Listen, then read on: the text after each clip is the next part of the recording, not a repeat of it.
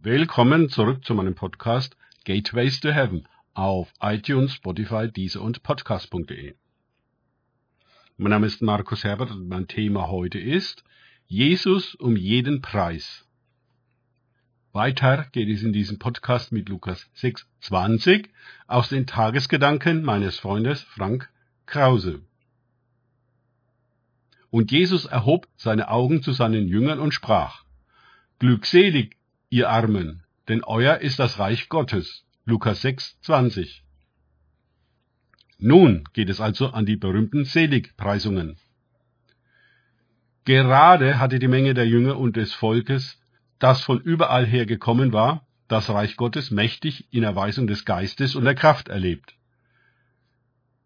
Ja, für sie hatte es sich gelohnt, freizunehmen, alles stehen und liegen zu lassen mögliche geschäftliche Verluste in Kauf zu nehmen und so weiter. Wer konnte überhaupt sagen, wie sie aus der Geschichte wieder raus und wann nach Hause kommen?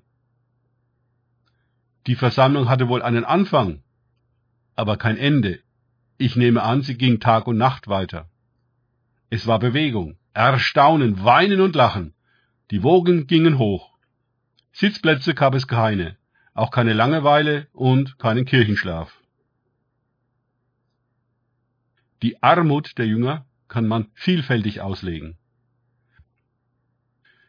Sie hatten sich, im Gegensatz zu den Schriftgelehrten und Pharisäern, weder für geistlich, wissend, theologisch beschlagen, noch der Synagoge verpflichtet, Abstand zu diesem Sektierer Jesus zu halten. Sie gehen das Risiko des Ausschlusses ein, der Ächtung, ja, der Verfolgung. Sie geben vor den Augen aller, ob Familie, Gemeinde oder Firma, zu, dass sie Jesus brauchen und dass sie ihm folgen werden, wohin er auch geht. Sie setzen alles auf eine Karte. Sie schauen nicht nur mal bei Jesus vorbei, um seine Predigt zu prüfen und weiter ihre Wege zu gehen. In der Parallele in Matthäus 5.3 spricht Jesus von der Armut im Geist. Ich glaube, nur der, der seinen geistlichen Mangel oder gar den Tod erkennt, ist bereit für die Fülle und die Auferstehung. Solange wir ohne diese Erkenntnis leben und auch Christen sein können, ist uns nicht zu helfen. Und wir werden das Reich Gottes nicht erfahren. Denn es ist einfach nicht nötig und wichtig genug für uns.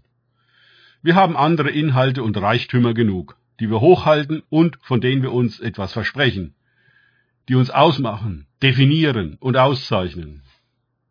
Ein Jünger Jesu hat das nicht und achtet es auch für nichts, wie Paulus so dramatisch in Philippa 3, 7 bis 10a sagt. Um nur Jesus zu erkennen und seine Auferstehungskraft teilhaftig zu werden. Aber was auch immer mir Gewinn war, das habe ich um Christi willen für Verlust gehalten. Ja wirklich. Ich halte auch alles für Verlust, um der unübertrefflichen Größe der Erkenntnis Christi Jesu, meines Herrn, um dessen Willen ich alles eingebüßt habe und es für Dreck halte, damit ich Christus gewinne und in ihm gefunden werde, indem ich nicht meine Gerechtigkeit habe, die aus dem Gesetz ist, sondern die durch den Glauben an Christus, die Gerechtigkeit aus Gott, aufgrund des Glaubens, um ihn und die Kraft seiner Auferstehung und die Gemeinschaft seiner Leiden zu erkennen. Für viele Christen ist das, fürchte ich, einfach nur fanatisch und fundamentalistisch, völlig überzogen und einseitig. Und ich muss sagen, meiner Meinung nach ist wahre Jüngerschaft genau das. Aber sie erfährt die Glückseligkeit der ganz realen Teilhabe am ganz realen Reich Gottes, das höher ist als die Welt. Er erfährt gemeinsam mit Jesus die Macht und Herrlichkeit von dem, wovon die anderen nur reden, oder nicht einmal das. So ist ein Jünger Jesu denn einerseits arm in sich selbst und aber andererseits reich in ihm, in Christus. Danke fürs Zuhören. Denkt bitte immer daran, kenne ich es oder kann ich es im Sinne von erlebe ich es. Erst sich auf Gott und Begegnungen mit ihm einlassen, bringt wahres Leben in Christus. Gott segne euch und wir hören uns wieder.